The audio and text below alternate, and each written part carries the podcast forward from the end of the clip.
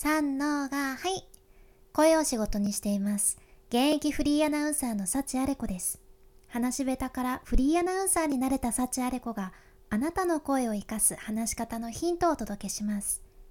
声を仕事にするラジオ。1年間の無料メール講座。池早メルマガの提供でお送りします。今日は緊張している時の息継ぎのタイミングについてお伝えいたします。どうかいな？あなたは緊張している時息継ぎをするの忘れちゃうっていうことないですか？人間本当に緊張しとる時って息継ぎどころじゃないけん人前で話してる時どうしても途中から苦しくなることってあるあるっちゃね。これお気持ちめちゃめちゃわかるんですよ。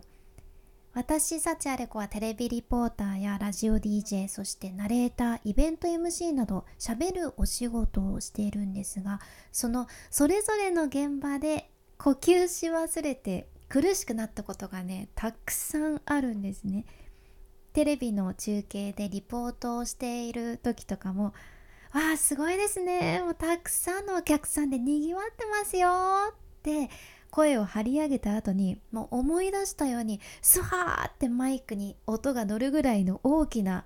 呼吸をしたこともありますしラジオで曲紹介をする時に「あこの季節間違いなくヘビロテしちゃう曲ですね」ってお伝えした後決命詞で夏のスハー思い出っていうこの不思議なところで息継ぎをしたっていうそんな経験もあるんです。もうちょっとやったのに息がもたんやったっていうそんな経験ですね。不思議だと思いませんか？だって私たちって普通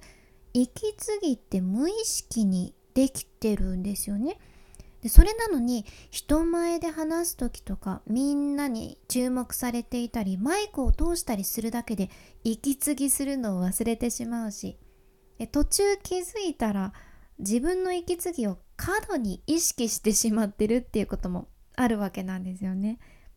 この息継ぎのタイミングとしてよく言われるのは息が苦しくなったタイミングの前に息継ぎしようっていうことなんです。だけどねこれを人前で自然にしようと思っても失敗してしまうんですよ。よしじゃあ息が苦しくなってから呼吸するぞって思っとっても大体の人がもう99%の人がね一文の区切りのいいところまで粘って話し続けてしまうんですね。ここまでいけるいや自分だったらここまでいけるってなぜか思ってしまうのが人間なんです例えば先ほどのラジオの現場での決命詞の曲紹介でも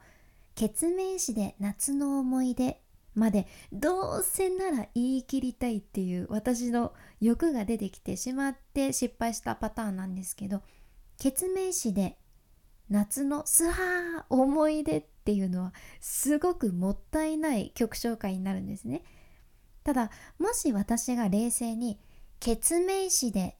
って言った後しっかり一旦止めて少し息継ぎをして夏の思い出って言えば成功したパターンなんですね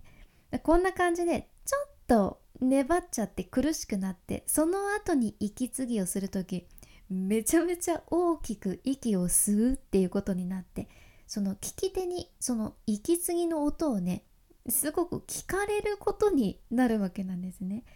そんな息継ぎ一つで余裕がないような印象になってしまうけんこれめちゃめちゃもったいないんですよ。じゃあそのベストな息継ぎってどんなものなのかというと基本的に息継ぎするタイミングは息が苦しくなるちょい手前と思っておくのがおすすめです。息が苦しくなった後じゃないんですよ。息が苦しくなるちょい手前と覚えておいてください。たとえあなたがまだ苦しくなくても意識的に息継ぎを入れてみてください。これはね熱中症予防の水分補給とも同じ原理です。熱中症になって水分補給しても遅いですよね。そうなる前にこまめに水分補給することで熱中症を予防できるようにこれも同じで息継ぎもこまめにすることで不自然な大きな息継ぎを防ぐことができるんです。ブワーって大きく吸うんじゃなくてスッと軽く息を吸い込むイメージですね。でこの時おすすめなのが鼻呼吸なんです。鼻呼吸。